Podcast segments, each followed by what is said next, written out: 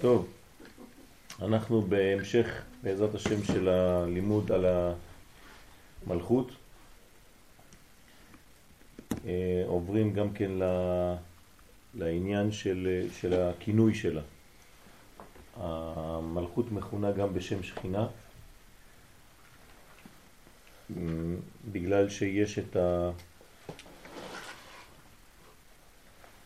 את הקרבה האלוקית, מלשון שכנות, ששוכנת בתוכנו, והשכינה בעצם זה תכלית כל הבריאה. כי הקדוש ברוך הוא רצה לעשות לו דירה בתחתונים, וברגע שהדירה בתחתונים נעשית, אז uh, הקדוש ברוך הוא שוכן במרכאות בעולם החומר, ודווקא מעולם החומר מתגלה האור העליון. כפי שאמרנו בשיעורים, שכשם שהזרע שאנחנו תומנים באדמה, הוא צריך את האדמה כדי לצמוח. הצמח בלי, בלי אדמה לא צומח. כך, אותו דבר, הנשמה צריכה את הגוף כדי לצמוח.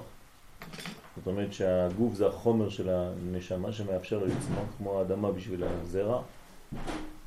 כך אותו דבר העולם הזה בשביל השכינה. כביכול העולם הזה נותן אפשרות גילוי וצמיחה של האלוקות במרכאות. כלומר האלוקות לא צריכה אותנו, כן? אבל הקדוש ברוך הוא ברא מנגנון כזה, צורה כזאת, באופן כזה שהעולם הזה הוא המקום של הגילוי שהקדוש ברוך הוא תכנן בבריאת העולם כדי שתהיה גם כן שותפות לתחתונים ו- וכו'. אז אנחנו עכשיו... למה בעצם הכלי הזה לא משתפר? הכלי גם משתפר, בוודאי שהוא משתפר. כשהנשמה יורדת לתוך הגוף, לא רק הנשמה אה, גדלה, אלא עצם העובדה שהיא נכנסת לתוך הגוף, היא משפרת את הגוף, היא מזככת את הגוף יותר ויותר. למה הוא מסכים? מתקדמים, אז הדברים נעשים יותר. למה, למה הוא מסכים? להסכים זה לא אומר שאין שיפור. זאת טעות לחשוב שהזקנה זה חוסר שיפור. הזקנה בתורה היא דווקא אה, בניין של, אה, של קניין. כלומר, עצם העובדה שהגוף עושה את העבודה שלו, זה נקרא שיפור שלו. עכשיו, בגלל שהוא מזדקן או לא מזדקן, זה בגלל שהעולם שלנו, חטא אדם הראשון, גרם לזה. זה לא אומר שהגוף, כן, אין בו הטבה. אנחנו יודעים שיש הטבה בגוף, וחוץ מזה השכלול של הגוף גם כן משתנה. מה שהיה אדם לפני אלף שנה הוא כבר לא אדם של היום. והגוף של האדם זה לא רק הבניין החומרי שלו, כי בתוך האדם עצמו יש נפש, רוח, כן? נשמה, חיה ויחידה. זה לא רק המדרגות של הנשמה עצמה, גם בתוך הגוף יש מדרגות כאלה. אם תיקחו אדם שהיה חי לפני אלף שנה, זה לא אותו אדם שחי היום.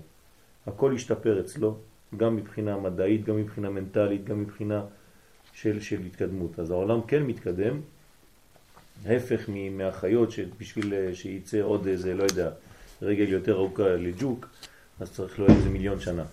כן, שגם שם יש שינוי אצל החיות, אבל השינוי הרבה יותר איטי. אצל האדם יש שינוי אה, מהיר מאוד, והבניין וה, שלו הוא לא רק בניין גשמי, פיזי, כמו שאנחנו רואים, אלא בניין נפשי, מוסרי. כן?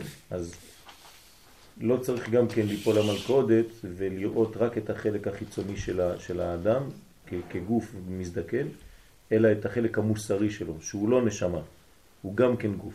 אבל כן? לא הייתה פגיעה מאז של בית המקדש חרב? לא. הייתה, הייתה ירידה לצורך עלייה. אם אנחנו מבינים שכל בית מקדש שחרב, אז הוא הבסיס לבית מקדש חדש, יותר גבוה, אז אין שום עניין של ירידה. כן? באופן אבסולוטי אין ירידה בכלל בעולם, אין דבר כזה. זה תמיד עליות, וזה נראה כירידות, כן? כמו שבעלות השחר זה נראה כיותר חשוך, אבל מבחינה מדעית, פיזית, זה לא נכון. אין דבר כזה. כל מדען יגיד לך שאין דבר כזה שלפני עלות השחר יש יותר חושך, זה לא, זה לא עובד בכלל. אבל אנחנו מרגישים ככה. אז אותו דבר, כמו שאמרנו בכמה מקומות, והרב לוריה גם כן מזכיר את זה, שליטה, שבמוצאי שבת אנחנו יותר גבוהים משבת. למה? כי אנחנו כבר על בסיס של שבת הבאה. אז אפילו מוצאי שבת, שמבחינתנו זה נפילה, זאת בעצם העלייה. רק אנחנו מרגישים את זה כירידה, בגלל שביחס לשבת שעברתי עכשיו, אני מרגיש מוצאי שבת, מין דיכאון כזה. אבל אם אתה מבין איך העולם מתקדם בספירלה שעולה, אז אפילו מוצאי שבת זה כבר מדרגה יותר גבוהה מהשבת עצמה שעברת. ולכן יש הדרגתיות בעניין הזה. נכון שלעתיד לבוא גם הגוף אה, יפסיק את התהליך של ההזדקנות שלו, וזה כבר התחיל. כן, אנחנו חיים היום יותר ממה שהיינו חיים. כן, בהתחלה היינו חיים הרבה זמן, אחרי זה זה ירד, ועכשיו אנחנו חוזרים. זה כבר חזר. שהאורך החיים היום מתחיל להיות יותר ויותר ארוך. כן, לפני 50-60 שנה, 100 שנה, אנשים היו חיים מקסימום עד גיל 30. לא לשכוח. כן, שאדם בגיל 30 היה זקן. אז היום אה, זקן זה כבר בגיל 80. אז ברוך השם אנחנו חוזרים למימד הטבעי האמיתי שלנו. אז יש כן שיפור. כן, זה לא או חי או מת, זה יותר חי או יותר מת. זה, לא, זה לא רק נקודות, עוד פעם, זה לא תאריך אלא תהליך. כן, גם בזה. אז יש כן שיפור לחיים וכן תוחלת החיים מתקדמת ויש יותר יותר ויותר זמן לתקן את מה שעיוותנו. כמובן שאנחנו אה, רוצים להגיע למדרגה הגדולה. איך מגיעים למדרגה הגדולה? על ידי שאנחנו מזמינים והופכים להיות כלים, צינורות, מה שאתם רוצים, לאור. כמה שאנחנו יותר מגלים את האור, כמה שהאור יכול לעבור דרכנו יותר, כמה שאנחנו לא מפריעים לו, ככה השכינה יותר קרובה אלינו. אז אנחנו עכשיו נדבר על השכינה, שזה ממשיך בעניין לאה ורחל. אני מזכיר רק שהמלכות בנויה משתי מדרגות, מדרגה עליונה ומדרגה תחתונה, רוחנית וגשמית במרכאות, נסתרת וגלויה, הנקראות ברמז בשם לאה ורחל. המדרגה העליונה נקראת לאה, המדרגה התחתונה נקראת רחל, ביחד שתיהן הן, הן בונות את, ה, את הבניין הרוחני הזה. כן? התורה מגדירה את לאה כעיניים ואת רחל כגוף. זאת אומרת נשמה, העיניים זה המראה, הצינור שדרכו עוברת הנשמה, ורחל, כן, פותח את ידיך ומשביע לכל חי רצון, ראשי תיבות רחל, לכל חי רצון, זאת אומרת שזה המדרגה התחתונה, שזה בעצם המלכות. אז בואו נראה מה הפסקה הראשונה שהיא לקוחה מדרך השם לרמח"ל, זצ"ל, אה, אומר לנו בעניין הזה. אז השכינה וגדרה. הנה הבורא יתברך שמו, הוא מלך על כל הבריותיו, הבריות או בריותיו. זה אנחנו יודעים, אבל צריך להזכיר את זה. למה? כי תמיד אנחנו נופלים אל מלכודת של שתי רשויות חז ושלום. צריך להיזהר מאוד מהדבר הזה, כן, שיש אה, אלוה למעלה, אבל בעולם הזה יש uh, מין uh, עולם שיכול להסתדר לבד. אין דבר כזה. הקדוש ברוך הוא ברא את הכל, והוא הבורא והמלך על כל הבריות. הוא מולך על כולם, אין שום דבר יוצא מגדר של ההשגחה האלוקית. אין דבר כזה, אסור לחשוב דבר כזה לרגע אחד. ותמיד כשאנחנו יוצאים מהמחשבה הזאת ולא מבינים את המחשבה הזאת, אז אנחנו נופלים לכל מיני דיכאונות ולכל מיני פחדים. כלומר, כל הפחדים שיש לנו, כל הדיכאונות שיש לנו, כל החסרונות שיש לנו, כל ההיסוסים, באים מעצם העובדה שלפעמים ברגעים מסוימים בחיים שלנו אנחנו מאבדים את ההבנה, את ההפנמה שהקדוש ברוך הוא נמצא גם בסיטואציה הזאת. וברגע שאתה יוצא מזה, אז אתה חושב שברגע הזה אף אחד לא משגיח. ופה, ברגע הזה, בסוגריים האלה, אתה נופל למלכודת של מה אני אעשה, מה יקרה, וזה כאילו אין בעל הבית באותו רגע. כן? כלומר, איבדת לרגע אחד את האמונה, וזה יכול להיות כמה פעמים ביום. כן? ברגעים מסוימים, בשניות אפילו, במחשבה של, של אלפית השנייה, שפחד אחד אוחז אותך מאוד, מין, מין אה, אה, אה, קיפאון כזה ש, ש, שחוסם אותך, וזה תמיד כאילו מסלק באותו רגע את המוחין. כלומר, המוחין מסתלקים באותה שנייה, באותה אלפית השנייה. אין מוחין יותר, אין חוכמה, בינה ודעת, כלומר כאילו הקדוש ברוך הוא לא נמצא בך באותה שנייה. וזה רוח שטות מיד נכנס. ואז הוא נותן לך כל מיני מחשבות שכאילו, כן, באותו דבר אין השגחה של הקדוש ברוך הוא באותה, באותו מעשה, באותה מחשבה, באותו לא יודע מה. מה לא, אני אמרתי שזה יכול להיות מתורגם כפחד. כן, אבל זה מתורגם ב, ב, ב, בחוסר, כאילו אתה לא שולט על, על העניין ואין לך שליטה, הכל הולך לאיבוד, אתה כבר לא יודע מה קורה. דאגה אפילו. דאגה, כן. גם אם יש לך שליטה. מה? אתה חושב שיש לך שליטה, אם זה יכול להיות. כן. זה מכל הכיוונים. בוודאי. כן, אז זה, זה צריך להבין. זה שנכנס רוח שטות זה מבין שלא יכול להיות מצב של חלל ריק. נכון. משהו ממלא, לא יכול להיות. כן, או זה או זה. או זה או זה, אין וקום. אז ברגע שיוצא, המ- המדרגה הזאת יוצאת, של הקדושה, של ההרגשה שהקדוש ברוך הוא שולט בכל מצב, מיד נכנס רוח אחרת. והרוח האחרת הזאת היא רוח של סטיות, כן? רוח שטות מלשון שטן. זאת אומרת שנותנת לאדם כל מיני פחדים, כי כשאמרתי פחדים, הפחד הגלובלי שכולל את כל הפחדים זה המוות. כן? בכל פחד, אם תדחוף יותר קדימה, אתה פוחד בעצם מהמוות. אתה לא פוחד משום דבר אחר. כן, כל פחד זה פחד של מוות בסופו של דבר. אז פעם הוא מתורגם בפחד של מה יהיה כאן, ופחד של מה יהיה שם, ו... אבל הפחד האמיתי הסופי, כן, בסופו של דבר זה המוות. כלומר, פחד מאיבוד החיים, והחיים זה בעצם המוחים, כן? החוכמה תחיה. ברגע שהאדם מאבד את המוחין שלו, הוא נקרא מת. אז עוד פעם, אין רק מת וחי, אלא יש יותר מת ויותר חי. אתה- מה? זה נקרא חולי. באופן רוחני, גשמי, זה נקרא חולי. זה עובר דרך רוחני, ואחרי זה, חז ושלום, אם אין תיקון שם בשלב הרוחני, זה מתורגם לגוף.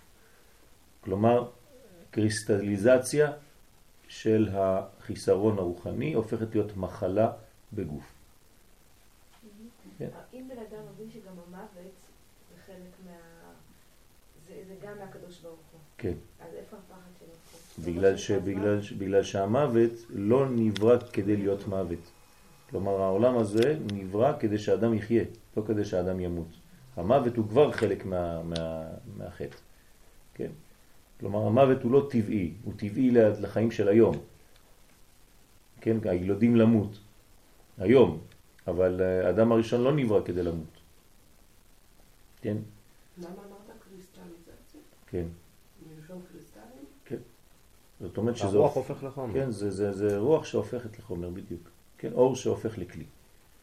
כן, מלשון קריסטלים, זאת אומרת ש, שיש אה, הפיכה של, ה, של המחשבה למין אה, גוש, כן?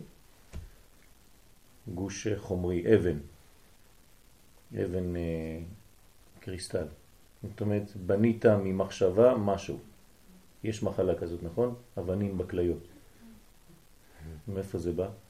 כן, זה פחד רוחני שהופך להיות משהו גשמי. האדם מייצר אבן.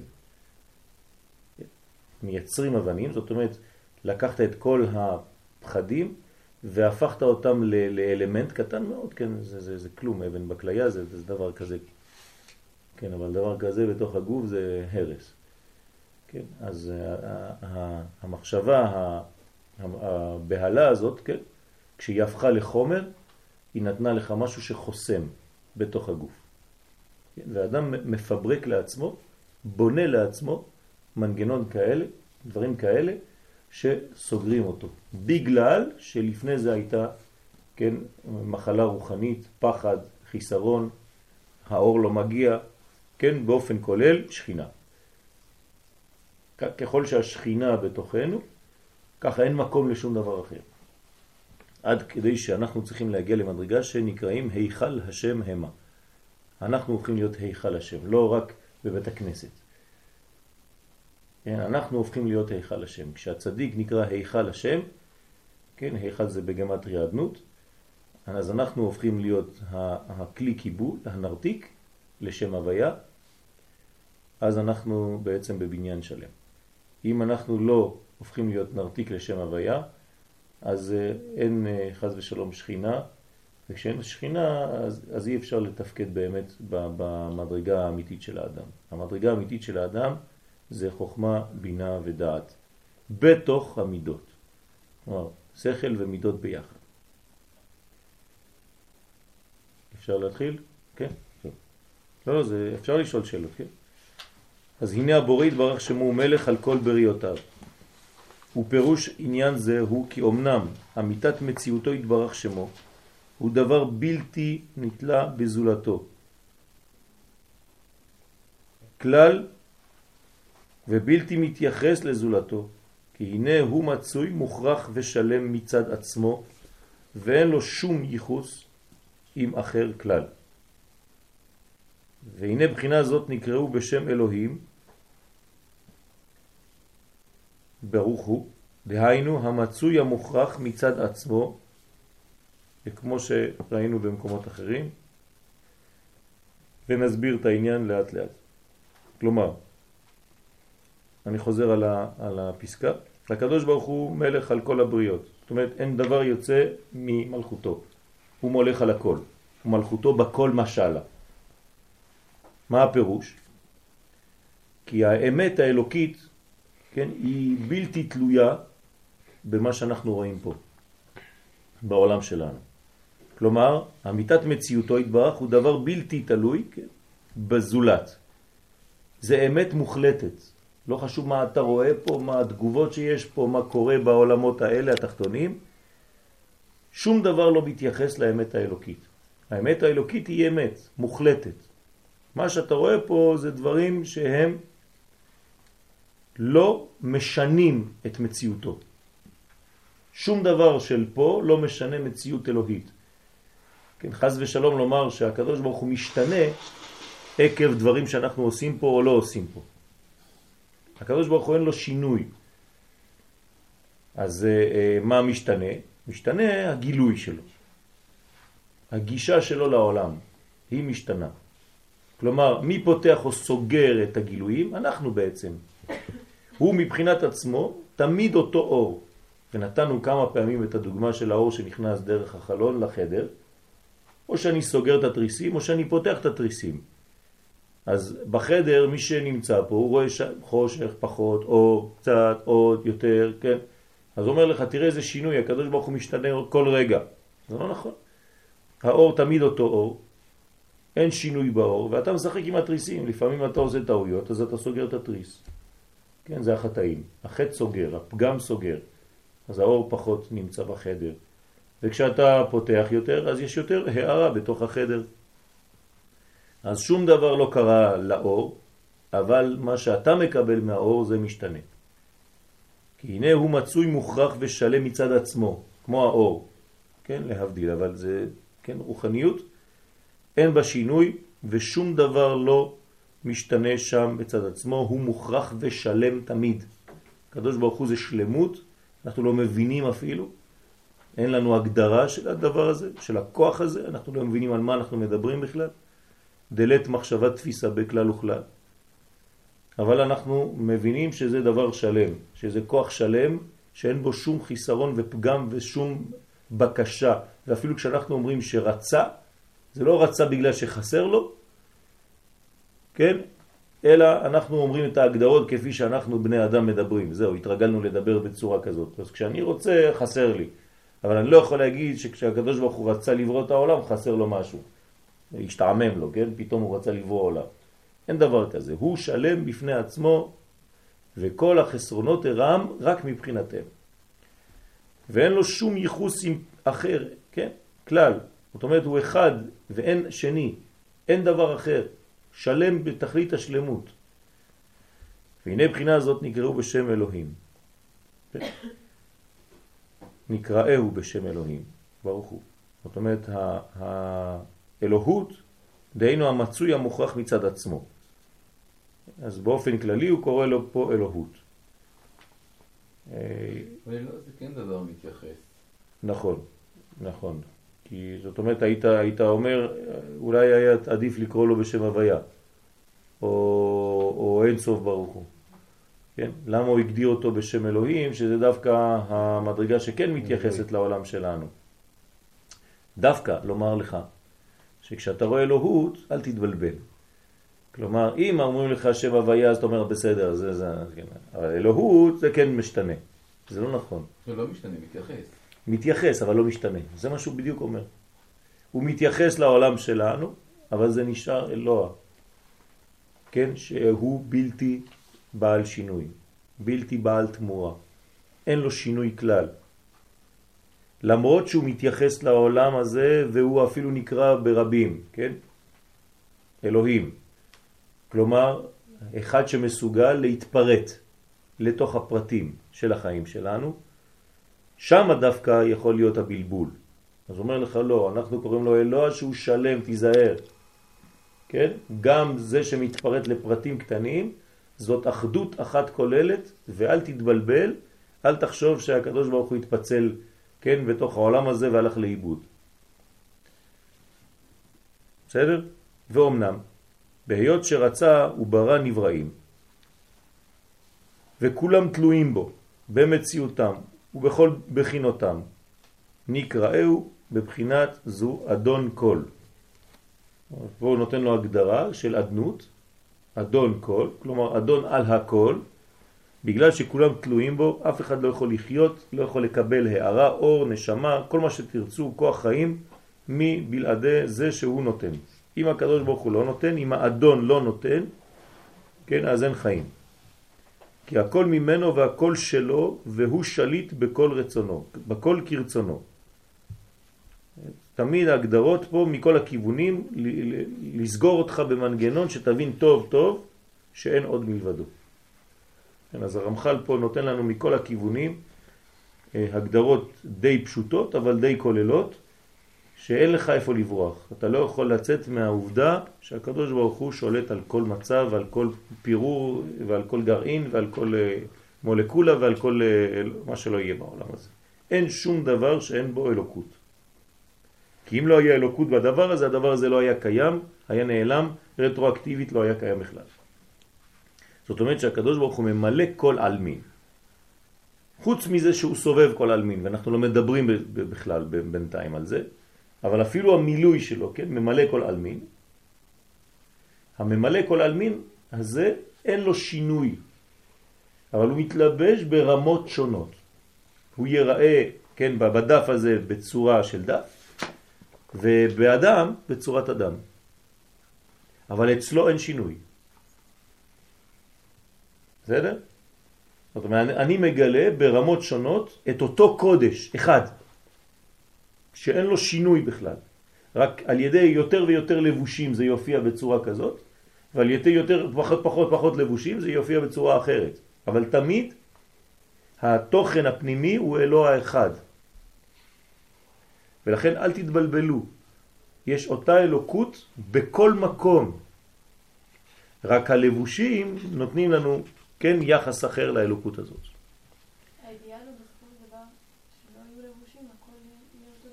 לא, האידיאל זה שיהיו לבושים, אבל שדרך הלבושים יתגלה הגילוי. כן, כלומר, דווקא הפוך, אם זה היה אידיאל שלא יהיו לבושים, אז לא היה הקדוש ברוך הוא בורא את העולם. לא צריך עולם, הוא כבר היה שם, בלי הלבושים, נכון? ש- שדווקא דרך בתוך הלבושים תראה את האחדות, את כוח הייחוד הזה.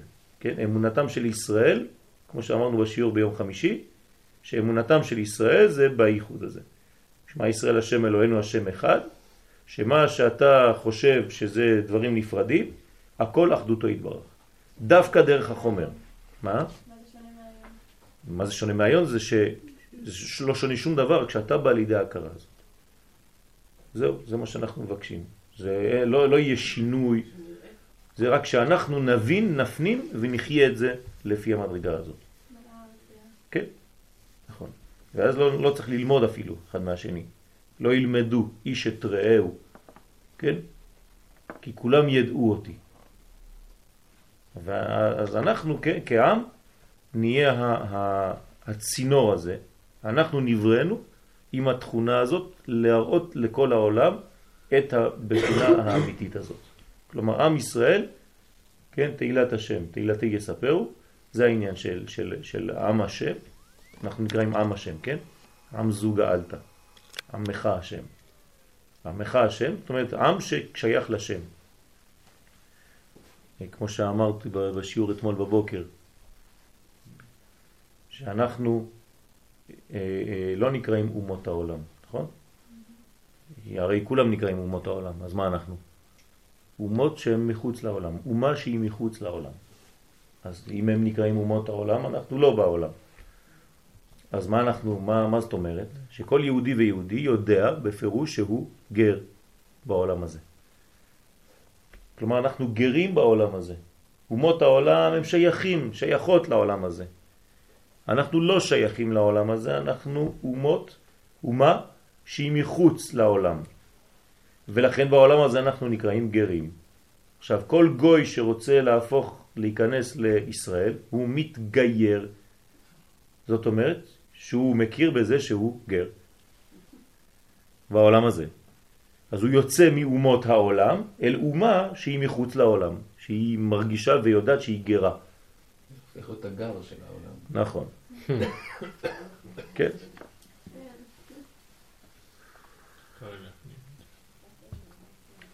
בסדר? אז אנחנו יודעים שזה בא מעולם אחר, גבוה יותר, אבל אסור לנו, למרות שאנחנו יודעים את זה, לברוח מהעולם הזה.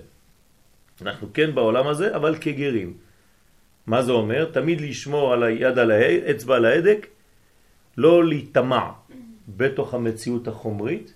אנחנו תמיד יודעים שירדנו לעולם הזה, אנחנו מקבלים את זה, אנחנו מטפלים בגוף שלנו, אין לנו בעיה עם זה, הפוך. צריכים לכבד את זה, כל מה שהקדוש ברוך הוא נתן לנו, מהציפורניים עד ל, ל, ל, ל, לכל מה שאנחנו צריכים לעשות בחיים שלנו, כן? וחשוב, אבל לא לשכוח לשום רגע שאנחנו גרים. זה כאילו הנשמה בתוך הגוף שוכחת שהיא נשמה. וואי, איזה כיף בעולם הזה. כן, ירדתי, נגמר הסיפור, יאללה בוא נשחק את המשחק של הגוף. לא. הנשמה תמיד יודעת שהיא נשמה, וכל רגע היא פועלת להגיד לגוף, אני לא משחקת במשחק הזה, או שאתה משחק במשחקים שלי, או שאני לא עובדת. אתה רוצה קצת לאכול, אין שום בעיה, אני אוכל איתך, אני, אני מטפל בך, אתה רוצה טעם כזה, אתה רוצה ככה, תענוג כזה, אין שום בעיה, אבל אל תשכח בשביל מה באנו שנינו פה. כן, אני באתי לעשות שותפות איתך, אבל אני לא צריכה לשכוח לרגע מה אני פה. אל תיקח אותי למשחקים ותפיל אותי למטה. כן, ואם האדם שוכח למה הוא ירד, אז יש בעיה. אז אותו דבר, כן, אין שינוי אצלו כן, להבדיל, ואסור, כן, שיהיה אצלנו הרגשה ש, ש, שמשהו הפך למשהו אחר. שום דבר לא הפך לכלום. רק אנחנו מגלים יותר ויותר את האלוקות בכל מדרגה ומדרגה. אם יש שאלות אפשר, כן? ואולם, עוד רצה בטובו וחסדו להשפיל כביכול בענוות, מה? בענוותו את רום כבודו, רום כבודו, ולהיות מתייחס אל נבראיו בסוד השכינה. עכשיו, הקדוש ברוך הוא יודע שאם הוא נשאר ברמה הזאת, האינסופית, הבלתי נתפסת, ה... כן? בלתי אה, מוחשית, אז אנחנו נרגיש תמיד שאנחנו רחוקים. מה, איך אני? אני בשר ודם והוא אלוהות. אז מה היחס בינינו בכלל? אז מה עושה הקדוש ברוך הוא? תהליך של ענבה, של צמצום, זה נקרא ענבה, והוא יורד למדרגה כביכול, מתעבה למדרגתו של האדם. כן, הופך להיות עבה יותר ויורד למדרגות נמוכות יותר, להתאים את עצמו למדרגה הנמוכה. איך הוא עושה דבר כזה? אז אנחנו קוראים לזה בתורת הסוד בשם צמצום. כלומר, השוואה של הצורה האלוהית למדרגה האנושית של היום. איך עוד יותר אפשר לראות את זה? שיש הלכות שבעצם הן לא צריכות להיות קיימות בכלל בעולם. למשל, הלכות מלחמה. יש הלכות למלחמה, נכון? זה נורמלי? זה לא נורמלי, לא צריך להיות מלחמה בעולם הזה. בשביל מה מלחמה? מה אתה מביא לי הלכות, הלכות מלחמה? לא צריך הלכות כאלה, אלא בגלל שהעולם הזה בנוי מכל מיני מדרגות, שגם אם אנחנו לא מגלים את מלכותו יתברך דרך הבניין של ישראל, כמו שצריך, אז יש מלחמות, נגלה את זה בצורה אחרת. אז התורה ירדה, ידעה לרדת גם למדרגה הזאת. ואז נתנה לך הלכות לפי המדרגה שאתה הגעת אליה היום, של מלחמה. אז גם במלחמה ניתן לך הלכות. אבל באידאל זה לא צריך להיות אפילו. או הלכות אבלות, חז ושלום לא עלינו ולא עליכם. בשביל מה יש הלכות אבלות אם העולם הזה צריך שיהיה חיים? אלא שהתורה התאימה את עצמה למדרגה שאליה נפלנו במרכאות. אז כל פעם שנפלנו למדרגה נמוכה יותר, יש הלכות חדשות. זה לא חדש, זה פשוט התאמה למדרגה שלך היום. וזה מראה שהקדוש ברוך הוא, כן, בצרתם לא צר. הוא יורד איתך וחי איתך במדרגה שאתה הגעת אליה היום. כדי שמשם תתחיל לעלות חזרה.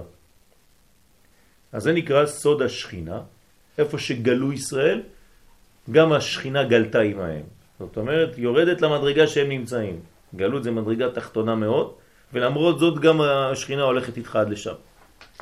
היא ממשיכה איתך, יורדת איתך למדרגות. זה רמז, זה לא רק שיצאנו מארץ ישראל. גלות זה כשירדנו במדרגות רוחניות גדולות מאוד, גם שם נמצא הקדוש ברוך הוא, גם במדרגות התחתונות מאוד. למה? כדי לא לעזוב אותנו ולהגיד, אני עד כאן. מכאן אני, אני, לא, אני לא ממשיך איתך. אין דבר כזה. איפה שאנחנו יורדים, הקדוש ברוך הוא כביכול יורד איתנו עד לשם, ואחרי זה אנחנו חוזרים והוא חוזר איתנו. עוד פעם, למה? כי אין מדרגה בעולם הזה שאין בה את האלוקות. בסדר? אז זה נקרא סוד השכינה. אף על פי שבאמת אין להם יחס עמו כלל. עוד פעם, זה, זה פרדוקס. אין יחס כי אין שינוי, ולמרות זאת זה נקרא שכינה כי הוא כאילו מתאם את עצמו למדרגה שאנחנו נמצאים בה. האם, האם הנשמה כן, יכולה להתקלקל בגלל שהיא יורדת לגוף? היא פשוט מתלבש, אתה מלביש עליה, אז אתה פחות רואה אותה, אבל היא בעצמה קודש, תאורה. אבל בגלל שיש כיסויים, כיסויים, כיסויים, אתה תגיד, וואי, תראה מה עשיתי לנשמה. כן, אתה קלקלת את הנשמה שלך. אין דבר כזה לקלקל נשמה, אבל יש דבר כזה להלביש עליה כל מיני קליפות, חס ושלום. ואז אז אתה, אתה מונע, כן, את הראייה הזאת, את התפיסה. אז הקדוש ברוך הוא תמיד שוכן בעולם, רק שאנחנו או מפרידים יותר, או מקרבים יותר את הקשר בינינו. כלומר, אם אה, ביני לבין השכינה יש מסכים, מסכים, מסכים, אז אני לא יכול לראות שהקדוש ברוך הוא שוכן בי. אז מה יגדל? הפחד, הדאגה, ההרגשה שהוא לא פה, שאני מסתובב לבד בעולם הזה, שאין תקווה, שלא, כל מה שאתם רוצים. וכמה שאני מוריד את הפער, מצמצם את הפער, מוריד מסכים, מוריד קליפות, אז אני מרגיש יותר שהקדוש ברוך הוא כן איתי, הוא חבר שלי, אני יכול לדבר איתו אפילו, כן? וכו' וכו' וכו'. והאדם באמת מרגיש את הקרבה או את הריחוק לבד. כל אחד מרגיש כמה מטרים או כמה סנטימטרים רוחניים, כן? הקדוש ברוך הוא קרוב אליו או רחוק ממנו. לבד. כמה שהוא יותר עדין ויותר לומד ויותר מגיע ומשיג חוכמה, ככה הוא הופך להיות יותר עדין מההרגשה הזאת. איפה נמצאת הקרבה הזאת? בסדר? עכשיו, מי בורח ממי? תמיד האדם בורח. כן? כי הקדוש ברוך הוא אין בו שינוי. אז אנחנו אומרים כביכול שהשכינה מסתלקת. אבל האמת זה שבעצם אתה גרמת מסכים, זה נקרא הסילוק הזה. החלק שכן מתנקל באדם, זה כן יהיה גס יותר בנפש? תמיד, זה, זה, הקלקול זה בעצם מסכים, כן? אז אפשר לומר שמה שמתלבש בחומר, אז הוא יורד לחומר יותר גס. ואז זה, זה, זה נקרא קלקול. קלקול זה הפך תיקון. מה זה תיקון אמרנו? נש... אור בתוך כלי, נכון? אז מה זה קלקול? אור מחוץ לכלי, או מסכים בין האור לבין הכלי. לגבי השכינה. כל הזמן יש לי הרגשה כזאת שזה דבר פנימי, אבל כן. גם חיצוני. כן. זאת אומרת, מצד אחד כל בן אדם, מדברים על נשמה, זה, זה משהו כזה שמלווה אותך, הוא, טמון בך, אתה יכול לגלות אותו או לא לגלות אותו. מצד שני, למה צריך להזכיר למשל, כשבני ישראל ירדו למצרים, לדוגמה, השכינה ירדה איתם. זאת אומרת, זה ברור, זה בלתי לא, אז למה- בגלל, ש, בגלל שאתה מדבר על הפרט ועל הכלל עכשיו. אני מדבר, כשאנחנו מדברים שכינה, אנחנו לא- לא מדברים עכשיו על נשמה. שכינה זה דבר כולל. נשמה זה פרטי. זאת אומרת, יש, כן, נשמה זה פרטי. יש לכל גוף, לכל אדם, ביטוי משלו. למרות שהנשמה הפרטית הזאת כלולה בנשמה כוללת כללית ישראל. אבל אה, יש לכל אחד מאיתנו ביטוי מאוד פרטי של נשמה שלו, אסור לי להיות את. כן, אם אני את, אז מישהו מיותר. בינינו מיותר. למדנו את זה, נכון? מבין שנינו.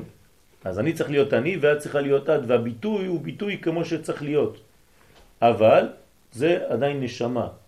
כן, יש הרבה שמות. אם אני אומר פעם נשמה, פעם שכינה, משמע שיש שני דברים פה. אז השכינה היא בעצם הנשמה של הכלל, של כלל ישראל, זה נקרא שכינה. אז תכף נ, לאט לאט נ- נתקדם בזה. ורצה להיות להם במדרגת מלך אל עם, כי אין מלך בלא עם. מה זאת אומרת אין מלך בלא עם? לא להבין את זה בצורה הלא נכונה. זאת אומרת שהקדוש ברוך הוא לא יכול בלעדינו. כן? זה לא זה, למדנו עכשיו עד עכשיו שהפוך, הוא יכול ו- והיה בלעדינו לפני שנברא העולם הוא היה, וגם אחרי שיגמר העולם הוא יהיה. אבל מה זה אין מלך בלא עם? יפה מאוד, זה אנחנו, זה הפוך. אנחנו לא יכולים לגלות את המלך אם אנחנו לא עם. זה מה שזה אומר. בסדר? זאת אומרת, אם אתה באמת רוצה לעשות את הבניין כמו שצריך, אתה קודם כל צריך לגלות את הבחינה שנקראת עם ישראל. כל עוד ואתה לא עם, אין לך שום בניין. זאת אומרת, מתי באמת העולם מתחיל כן, להרגיש שהוא, שהוא חי ו- ו- ו- ו- ומתחיל לפעול באמת? במצרים. כי לפני מצרים אין עם. ואם אין עם, אז הקדוש ברוך הוא כביכול ברא את העולם בינתיים בספק. העולם הזה עדיין לא קיים.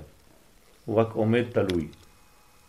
במתן תורה, כשעם ישראל באמת מקבל את התורה, לא פרטים, עם ישראל מקבל את התורה, אז זה אומר שעכשיו העולם כבר יותר מבוסס. בסדר? אז עכשיו אפשר לומר שהקדוש ברוך הוא הגיע יותר לשלמות של בניין.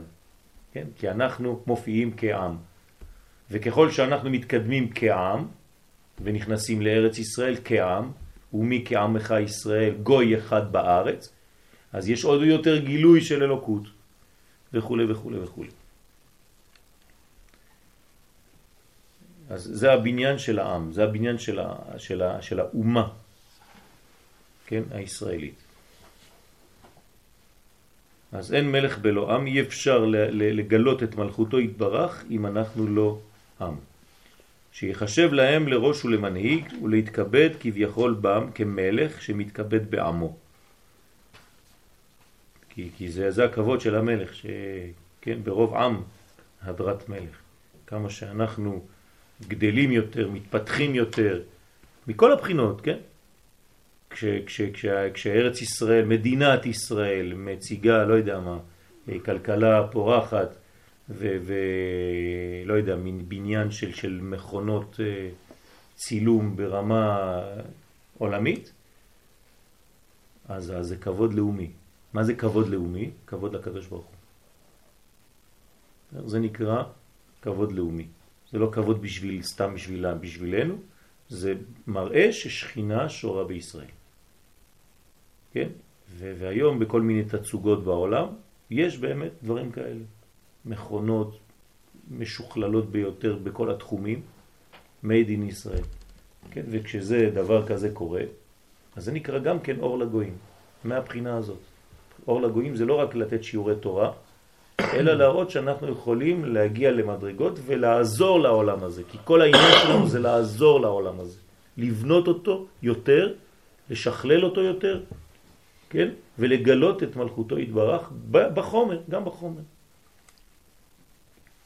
וכעניין שנאמר ברוב עם הדרת מלך, ובבחינה זו נקראהו מלכו של עולם. תשימו לב, עכשיו הוא עבר מאלוהים לאדון הכל, מלך, כן, של עולם, אומרים שיש הדרגתיות.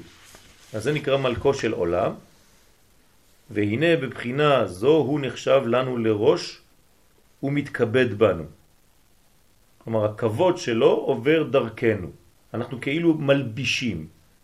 נכון? איך נקראים הלבושים לאדם? הכבוד של האדם, נכון? הלבושים הם הכבוד של האדם. אז אנחנו מלבישים על הקדוש ברוך הוא, ואנחנו הכבוד שלו. כשגבר יוצא עם אשתו, בגלל שאשתו כגופו, אז נותנים לו יותר כבוד בגלל שיש לו אישה לידו, והיא יפה והיא נאה והיא לבושה יפה וזה. אז, אז אפילו שהוא, לא יודע מה, כן, זרוק כזה, אבל האישה שלו נכ, נכבדה, כן? אז כולם אומרים לו שלום יפה, שלום גברת, שלום זה, כן? וזה הכבוד שלו. כן? ויש אנשים שקצת מעוותים את המציאות הזאת והם יוצאים כאילו עם חלון ראווה. אז הם מלבישים את האישה מכל מיני פנטזיות שיש להם בראש, כי, כי זה הכבוד שלהם. אז uh, מסכנה היא כמו בובה כזאת, מלבישים אותה בכל מיני דברים, uh, השם ישמור. אבל הם מבינים בתת מודע שהיא מייצגת את מה שהוא רוצה להיות. האמת שזה נכון. מה? הוא לובש אותה. בדיוק, בדיוק. היא המעיל שלו. אפשר לומר שמבחינת מלכו של עולם, זו הבחינה הראשונה שמתוארת פה, שזה יחס מלמטה למעלה. כן, כן. מלך זה, אין מלך בלא עם. זאת אומרת, אם אתה ממטה למעלה לא עושה את העבודה, אם אתה לא המלכת אותו, למרות שהוא קיים, אבל הוא לא הופך להיות בחינת מלך בשבילך. אז אם אין מלכות, אין גילוי. כי מלכות זה ברכה, זה כל השפע יורד מהמלכות. כלומר, בראש השנה, אם אנחנו לא ממליכים את הקדוש ברוך הוא, אין אוכל. כלומר, כל, כל רגע שאתה לא מבין שהקדוש ברוך הוא המלך, אז אתה לא מקבל שום שפע. גם מלך זה בתשרק. כן, מלך זה בתשרק, יפה. יש שריקה להם ואקבצם. כן, אתמול, אתמול בבוקר למדנו על, ה, על המדרגות שהן בתשרק או באבגד. כן, בשיעור של הבוקר, שמשום מה אנשים כבר לא באים, אז אני מזמין אתכם לחזור לשיעור. וגם אנחנו חייבים לעבוד עבודתו ולשמוע אליו, מה? כן, נכון, זה צריך לבוא לשיעור. סדר האותיות, ממטה למעלה או ממעלה למטה.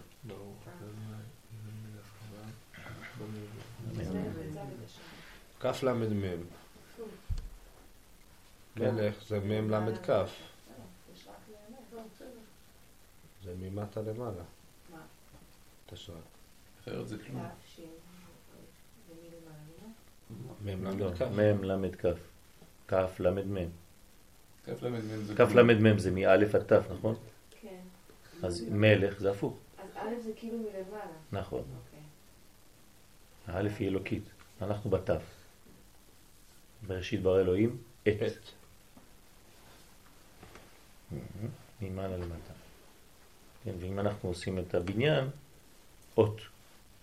שיעור של יום חמישי, תפילין. והיה לאות על ידך. כלומר, מאלף עד תו חיבור דרך הוו. הוו זה מדרגה של שש. שש מדרגות ואחד באמצע. תמיד העולם הזה בנוי משבע מדרגות של שש, שישה כיוונים ואמצע. זה נקרא שבעה, כן? כשאנחנו אומרים שהעולם הזה הוא טבע, הוא שבע, מה זה אומר? שישה קצוות ואמצע. זה נקרא שבע. כן, מעל זה יש את השמונה. כמו בנענועים של הלולב, שישה קצוות, שישה כיוונים, וכולם מחזירים לאמצע, תמיד.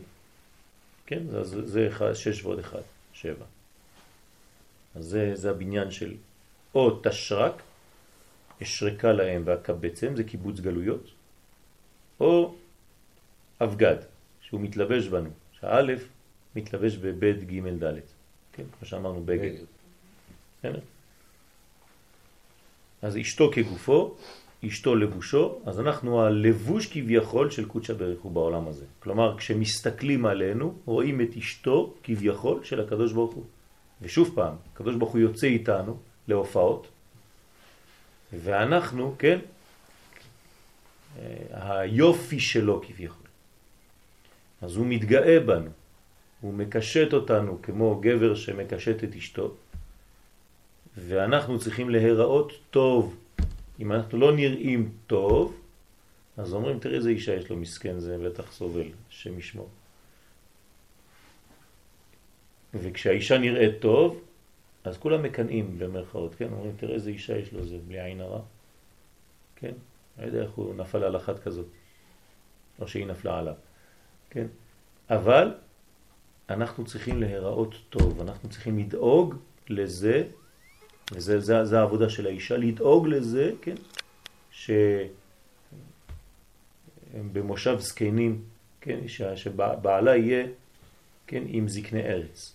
זאת אומרת שהיא מתפארת בזה שבעלה הוא תלמיד חכם, והיא עושה הכל כדי להיראות יפה וטובה אליו, עם עין טובה וכו' וכו' וכו', כדי לגלות אותו יותר, לעזור לו להתגלות יותר. ולשמוע אליו לכל אשר יצווה כמלך בעמו.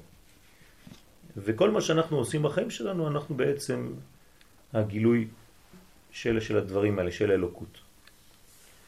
אז אנחנו חייבים לעבוד עבודתו ולשמוע אליו לכל אשר יצווה כמלך בעמו, מלך בעם. אמנם פה הפכתי לכם את מלך לבת זוג, כי זו המדרגה העליונה יותר. יש קודם כל עבדים, נכון? העבד ו- ומי ואדון.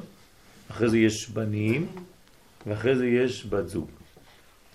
זה השלושה מיני יחסים שיש לנו עם הקדוש ברוך הוא. אז אנחנו עולים לאט לאט. אנחנו צריכים להגיע למדרגה הכי עליונה שהיא בת זוגו. אחים ורעים. וזה נקרא אה, אה, החיבור האמיתי. שבחיבורים האחרים אין הרבה בחירה חופשית. אבל בבת זוג יש בחירה חופשית. כלומר, היא בחרה בו והוא בוחר בה, ותמיד זה מתחדש, יש אהבה, אהבה שהיא יכולה חז ושלום להתנתק, אבל היא, כל פעם, כל רגע שהיא ממשיכה, היא חזקה מאוד, זה בניין אמיתי. שכינה, שם פעולה. כיוון שהשפיל המעציל ברוך הוא את כבודו להיות במדרגת מלך אל הנבראים, כלומר זה השפלה מצד, מצד האלוקות, להיות מלך ביחס לנבראים, וכמו שראינו למעלה, כנ"ל, משם ואילך ראוי שיתעורר המעציל יתברך בפועלו, כפי התעוררות שיקבל מן התחתונים. זאת אומרת, ברגע שהוא נתן את הדחיפה הראשונה, עכשיו האדם צריך להיכנס לפעולה. מתוך הפעולה האלוהית מתחילה הפעולה האנושית. זה לא מתחיל הפוך, כן? תמיד זה מתחיל ממעלה למטה, ואחרי זה ההתעוררות, השלב ב' זה ממטה למעלה. כן? מתוך האור, כן? הכלי מתחיל לפעול ולגלות את הפעילות הרוחנית הפנימית. ועל כן הפעולה הראשונה שפעל בברואיו היא השגחתו על התחתונים ושכינתו בקרבם. זה הפעולה האלוהית. קודם כל הוא משרה שכינתו יורד כביכול. ונקראת פעולה הזאת שכינה. כלומר פה זה הופך להיות שם פועל. שכינה זה לא סתם שם של משהו. מה זה שכינה שווה שתי נקודות, טק טק טק טק טק, אלא פה זה כאילו אתה אומר ירידה.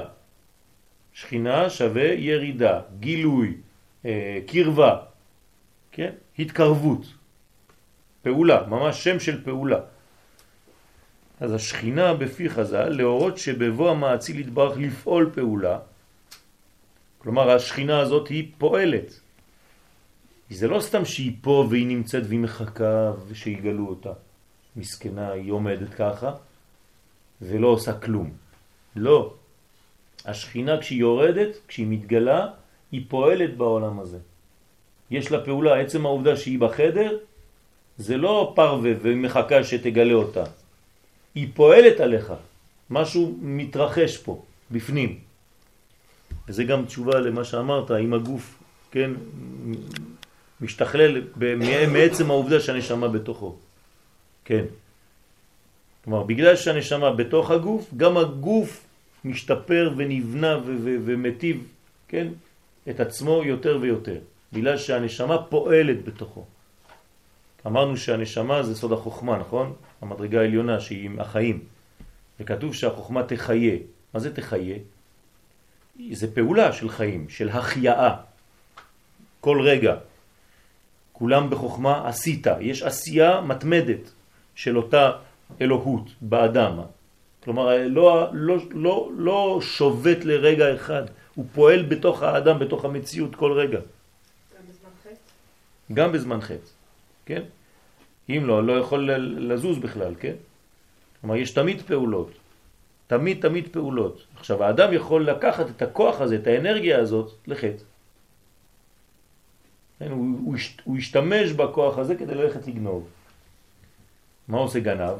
משתמש בנשמתו לגניבה, וגם מתפלל לפעמים שלא יתפסו אותו, לקדוש ברוך הוא. כן? מה אתם חושבים? הגנב מאמין? ויש לו אפילו לפעמים תהילים בכיס שלא יתפסו אותו. כן? והוא הולך לגנוב עם הברכה. הקדוש ברוך הוא, אני רק נכנס צ'יק צ'ק ויוצא שלא יתפסו. בבקשה ממך, תעזור לי. הוא עוזר. כן, בוודאי, שזה לא עניין שהוא עוזר לו. אבל הקדוש ברוך הוא לא עוזר לו לגנוב. הוא פשוט משתמש בכוחות שניתנו לו בשביל זה. אני נותן לך עכשיו עשרה שקלים, אתה ביקשת ממני, כן, משכנתה, מאה אלף דולר, בשביל לבנות בית. אני נותן לך את המשכנתה הזאת, אבל אתה, לא יודע מה, כן, מסומם או לא יודע מה, מכור לכל מיני דברים.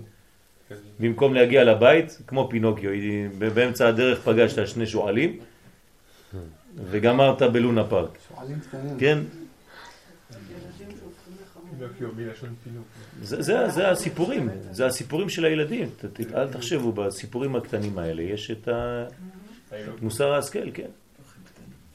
אז אתה, אתה יצאת מה, מהבנק עם כל הכסף ופתאום הלכת לאיבוד.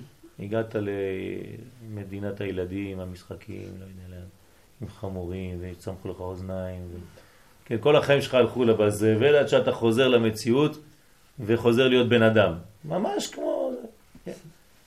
בית, בהתחלה היית בול עץ, לא מבין כלום, ואחרי זה אתה, אתה חוזר להיות אדם, מצומח לחי, כן, זה, זה לא, זה, זה, ברחוב ביראת השם. כן, כן, כן. וכל מה שאתם, אפשר לתרגם לכם, כל, כל הסרטים שאתם רוצים, וכל מה שאתם רוצים, וכל הדמיונות, וכל הספרים של הילדים, הכל בנוי לפי המנגנון הזה. הכל. כל סיפור וסיפור אני יכול לתת לכם שיעור שלם על העניין הזה. איך לראות את השיעור הזה מבפנים. בסדר? כי מי שעשה את הדברים האלה זה לא סתם. זה לא איזה סיפורים ככה, של, כן? או דג הזהב, כן? של, של, של אותה אישה שרוצה כל הזמן, כן? אה, עוד משהו ועוד משהו ועוד משהו והוא הולך ובסוף כן הכל חוזר לקדמותו. צריך להבין, יש הרבה הרבה עניינים פנימיים בדבר הזה. בסרט מצויר אין כן. מוות. מה? טוב, זה עוד משהו אחר. כן, יש פירוק ו- ובניין. אז להורות שבבוא המעציל יתברך לפעול פעולה זאת, הוא מתקשר בתחתונים ויש לו שייכות ושכנות עמהם, להתעורר ממעשיהם. מה זה להתעורר? מה, הוא ישן? כן. הקדוש ברוך הוא ישן? הנה לא ינו ולא ישן. אז מה זה יתעורר? לא. התעורר זאת אומרת שאתה רואה יותר פעולה, אבל היא נמצאת. כן? אתה, אתה מבחין שיש פה דבר חי להסיר את כן, התדמות, כמו שאמרת. בדיוק, בדיוק, להסיר את, את, את הלוט. ברגע שאתה מסיר את, את המחסום, אתה רואה שהייתה פה פעולה, רק אתה לא ראית את זה. כל הזמן זה היה. כן, לאן אנחנו חוזרים תמיד בחיים שלנו? רק להבנה שתמיד הוא היה פה, נכון? זה מה שהכי מעצבן בסוף. שאתה לא ראית אותו כל השנים האלה, והוא תמיד היה, או בכל התחומים, כן, אותו דבר, היה לך חבר, אף פעם לא, לא ידעת שהוא באמת חבר, ופתאום אתה מגלה שהוא באמת חבר. אז זה קצת מעצבן, כן, ש, שפספסת את זה כל השנים. אז אה, להבדיל אלף הבדלות, כשאתה חז ושלום מגיע למסקנה שלא ראית את הקדוש ברוך הוא והוא היה כאן, אז זה צער גדול, כן, צער גדול מאוד, שלמה לא הייתי בכל, בכל הפגישות שקבעת לי. מה זה קבעת איתי לתורה? זה הפגישות עם הקדוש ברוך הוא. כל פעם שלא באת לשיעור, הקדוש ברוך הוא חיכה לך. מסכן, יושב ככה עם פרח, בגינה כמו טמבל, והזמין בשבילך שני כרטיסים, ואתה לא מגיע. והוא יושב. אה? נזכחה. אבל לא היה מי שיקליט. כן, גם הפלסטיק, גם הפרח בהקלטה. כן. והוא ישב שם באיזה גן ציבורי, ואפילו השתזף. כן. תשימו לב, אני מתרגם לכם את המציאות, רק אנחנו לא מבינים את זה. אנחנו לא מבינים את זה. כמה צער אנחנו גורמים, כן, לא לקדוש ברוך הוא, כי, כי בעצם הוא לא משתנה, אבל ליחס בינינו. אותו דבר עם ההורים, אותו דבר עם האיש והאישה, אותו דבר עם הילדים, ואותו דבר עם כל דבר. כל דבר בחיים זה אותו דבר. אתה תמיד ב, ב, ב, בלחץ, ואין לך אף פעם זמן לכלום, ואתה מפספס את כל החיים שלך ככה. כן, כי, כי הרי אנחנו בלחץ, תמיד. אז, אז השעה כבר עשר, והילד או הילדה לא הלכו לישון, והוא אומר לך חיבוק, ואתה אומר לו אין זמן לחיבוק עכשיו, יאללה, תישן. ופספסת חיבוק. והוא פספס חיבוק ופספסת רגע של אהבה. והילד הולך לישון בלי החיבוק הזה, בשבילו הרסת לו את העולם. וכל דבר קטן כזה צריך לשים לב, צריך להיזהר, כי אנחנו תמיד, תמיד, תמיד זריזים וחושבים שיש לנו הרבה דברים לעשות חוץ מזה, שהם הרבה יותר חשובים. ואתה כבר כמה שנים לא מטפל בכלל בילד שלך, או בילדה שלך, או באישה שלך, או בבעלך, לא חשוב מי, בעלך, כן? והיחסים הם חשובים מאוד לדעת לבנות את היחסים האלה. וכמובן, כן, להבדיל, אני מתרגם לכם את זה במונחים אנושיים, ככה עם הקדוש ברוך הוא. כל פעם שאנחנו מפספסים אותו, שיר השירים, כן? הוא בא, אנחנו בורחים, אנחנו באים, הוא הולך, מתי ניפגש כבר? העניין של יוצאים לתורה, הוא כל הזמן נפגש איתנו. נכון, אבל אתה לא כל הזמן נפגש. אז מה זה תפילת יוצאים לתורה? זה אמרתי לך, אתה לא מבין.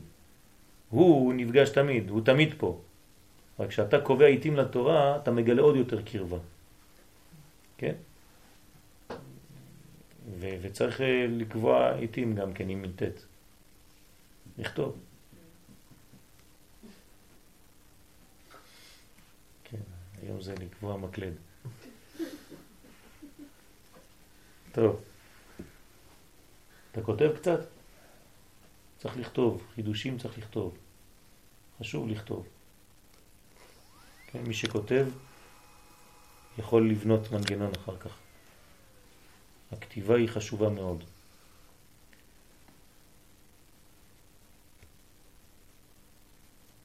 האדם שכותב מכניס את הנשמה שלו בתוך הכתב. כן, כמו שהקדוש ברוך הוא, כן, חרוט על הלוחות. ממעשיהם להש... לה... להשפיע בהם לפי ערך זכותם. אז איך ההשפעה יוצאת? לפי הזכות של האדם, או הזכות שלו. כן, אותו דבר. מי שזך זוכה.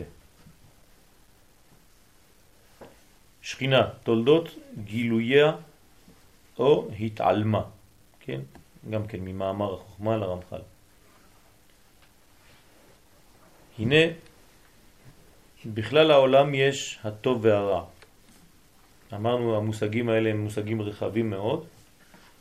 שמתם לב שעכשיו אנחנו כבר פחות בתוך הקבלה, אלא יותר במחשבה. לפעמים אנחנו יורדים לפרטים של קבלה, ולפעמים הרמח"ל בכוונה תחילה יוצא ונותן לנו מין ראייה כזאת כוללת, יותר מעמיקה, יותר פילוסופית, כן, של, של הבניין, לפני שאתה חודר שוב פעם לפרטים. תמיד הוא עושה את העבודה הזאת. קודם כל תבין איפה אתה נמצא. ואחרי זה, זה כמו השיעורים של הילדים. פותחים לך את השיעורים, אומר לך, אני לא מבין פה. כן, מה אמר משה בפסוק הזה? אמרתי לו, על מה אתה מדבר? באיזה ספר אתה בכלל? איזה פרק אתה בכלל? מיד נכנס לשאלה. כן? תצא קצת. אה, פרק ט"ז, ספר בראשית, אה, בסדר. כן? גם, גם זה צריך ללמד את הילד. לא מיד נכנסים לפרט. כן, קודם כל, מה, איפה אנחנו נמצאים? תספר לי את הסיפור הכללי. כן. זה הוויכוח שלכם קצת. כן, הרב קוק אומר שכשאין זמן או אין הבנה ואין יכולת באמת לחדור לפרטים כמו שצריך, במקום לפספס ולעשות כאילו אתה לומד ואתה לא מבין כלום, לפחות שיהיה לך אה, ראייה כוללת של, של, של, של, של הדבר הזה. כלומר, יש אנשים שאין להם זמן לעשות הדף היומי היום, כן? עכשיו אנחנו במסכת יבמות בדף היומי. אז איש, מי שאין לו זמן להיכנס לכל הפרטים, אבל הוא לא יודע אפילו מה זה מסכת יבמות, הוא לא יודע מה זה אפילו כל, כל ההלכות הבסיסיות, כן? אז לפחות שילמד משנה, כן? לפחות תעבור על המשנה יבמות, לפחות תעבור על, על הבסיס. לדעת מה זה בכלל, מאיפה זה בא, מאיפה, מאיזה חלק בתורה כל המסכת הזאת נולדה. מה, חכמים ישבו והמציאו מסכת? כן, מאיפה זה בא? כמה עריות יש, כמה זה יש, מי מייבם, מי לא מייבם, יש פרטים, צריך ללמוד את זה. ואם יש לך כמה אחים, מי מייבם? יש תור ביבמים? מי, מי, מי עומד בתור? וכו' וכו' וכו'. יש הרבה הרבה דברים אם האח חי, אם האח לא חי, אם הוא מת, אם הוא כבר... לפני, אחרי, בחייו, לא בחייו. צריך ללמוד. אז צריך להבין את הדברים, לפחות ברקע הכללי שלהם. שלפחות אם מישהו ישאל אותך בחוץ, כן, מה זה מסכת יבמות, אל תגיד לו כמו טמבל, אני לא יודע, אני לא לומד את הדף היומי. לפחות שיהיה לך, כן, עניין כללי, ידיעה כללית של הדבר הזה. אז הנה, בכלל העולם יש טוב ורע. מה זה טוב ורע? כן, זה כבר uh, ענק, כן? אנחנו לא ניכנס לזה עכשיו. ובמין האנושי, ישראל ואומות העולם. כן, ככה הוא חותך קשה. זאת אומרת, מה זה טוב ורע? אמרנו שטוב ורע תמיד זה טוב, נכון? גם רע זה טוב, זה רק חוסר טוב. זאת אומרת חיסרון בטוב. האמת, מי צריך להביא לרע טוב? טוב. הטוב. כלומר, מי צריך להשלים את הרע כדי שהרע יהיה טוב? הטוב. אז בעולם, עם ישראל צריך להשלים את אומות העולם. עם ישראל יצא ממצרים ואומות העולם עדיין לא. אז אומות העולם מצפות ליציאתם ממצרים שלהם. ומי מסוגל להוציא אותם, לשחרר אותם? עם ישראל. וכשאנחנו לא עושים את העבודה הזאת, הם באים בתלונות ושולחים עלינו קסמים, תוציאו אותנו ממצרים, אנחנו עדיין בעולם של, כן, ימי ה... לא יודע מה, כן, תלוי במי, על מי אנחנו מדברים. יש אנשים שהם בימי הביניים מסביבנו, יש אנשים שהם קצת יותר, ויש אפילו במאובנים, כן, שעוד לא בכלל התחילו להיות אה, למדרגת צומח. פרימיטיבי, ממש. יש, יש דתות שזה ממש פרימיטיביות גדולה מאוד. כן, הדת הכי פרימיטיבית, אחת מהכי פרימיטיביות בעולם זה האסלאם. הנצרות הרבה יותר מפותחת מהאסלאם, מהבחינה הזאת. שזה גם כן לא, זה מדרגה... כן, אבל אה, להבדיל איפה הבדלות. למרות שזה עבודה זרה וזה לא. נכון. אבל הרבה יותר, אה, יותר קשורה לחיפוש של אמת. כן? כלומר, אם אתה, תודה, אם אתה מדבר קצת עם, עם נוצרים מאמינים ו, ו, שהם די למדנים, אתה רואה שזה באמת אה, פשוט לקחו מאיתנו את כל הבסיס ובנו מזה כל מיני דברים, אבל יש להם אה, חיפוש. והנה תיקון העולם הוא שיהיה הטוב שולט והרע נכפה. נכפה, איך אומרים? נכפה, יש מחלוקת ביניכם. הרב צוריאל אומר נכפה, נכפה. אוקיי, טוב, נכפה. אני אומר כמו הרב צוריאל. זאת אומרת, נכפה בעבר. זה מה שמעניין אותי, זה בהווה. כן. זאת אומרת שמה? שה- שהרע צריך להיות כפוף לטוב, זאת אומרת שהוא צריך לקבל מהטוב. אם הוא לא מקבל מהטוב, אז הוא אף פעם לא יכול להיות טוב יותר. הוא תמיד יישאר בבחינה הזאת של חיסרון חז ושלום. כמו חווה ראשונה, שלא רצתה לקבל מרותו של אדם הראשון. אז היא הפכה להיות למד י'. כן, היא ברחה שם, היא מייללת עכשיו, כי הוא לקח לו אישה אחרת. כן, שהיא באמת אה, עצם מעצמה ובשר מבשרו. לזאת עיקר האישה. כן, כי היא קיבלה מרותו. כלומר, יש ביניהם חיבור ששניהם גדלים. ובמין האנושי ישראל שולטים ואומות העולם משתעבדות תחתיהם. זה הבניין, זה לא בגלל שישראל יותר גבוהים או יותר נמוכים. הקדוש ברוך הוא ברא בניין כזה, שאנחנו מגלים את האור האלוהי דרך הגוף שנקרא אומות העולם. אז אומות העולם משמשות לישראל גוף, ולכן הם אומות העולם, ואנחנו נשמה שבאה מה, מהעליונים, בשביל העולם, בשביל הגוף הזה. מי זה הגוף שלנו? אומות העולם. תשימו לב, מקודם אמרתי לכם שאנחנו כביכול הגוף של קודשא בריחו. גם לנו יש גוף אחר, שזה אומות העולם. בלי אומות העולם אנחנו גם כן לא יכולים לגלות את הגוף שלנו, את הנשמה שלנו, את הבחינה שלנו. כלומר, אומות העולם זה דבר שלא צריך להתבטל, אנחנו לא צריכים להגיד אנחנו גואלים את ישראל, שיבוא ובא לציון גואל, כן? ולאומות העולם, אה, לא יודע משהו אחר. לא, הגאולה היא גאולה עולמית, כלל עולמית. ואנחנו צריכים לדאוג לזה שהגאולה תגיע עד לרגליים. לרגליים זה כל בשר. יבוא כל בשר להשתחוות. אם כל בשר לא בא להשתחוות, אם הגויים לא יבואו לבית המקדש, לא עשינו את העבודה כמו שצריך. הגויים צריכים לבוא לבית המקדש. מטוסים מגיעים מלוד, כל חמש דקות מטוס עם 200 נוסעים שבאים לבית המקדש כדי להשתחוות לקדוש ברוך הוא בפסח, שבועות וסוכות. כן? בסוכות הכי... בסוכות, כן? וזה זה חשוב מאוד מאוד מאוד לדעת את זה ולהבין את זה. אז אה, לא ייכנסו לאן שהם לא צריכים להיכנס, אבל הם באים, הם אה, צריכים את זה. גוי שבא לירושלים הוא בוכה, הוא מרגיש, הוא מרגיש את הקודש. הגויים הם מאוד עדינים, יש להם רגש.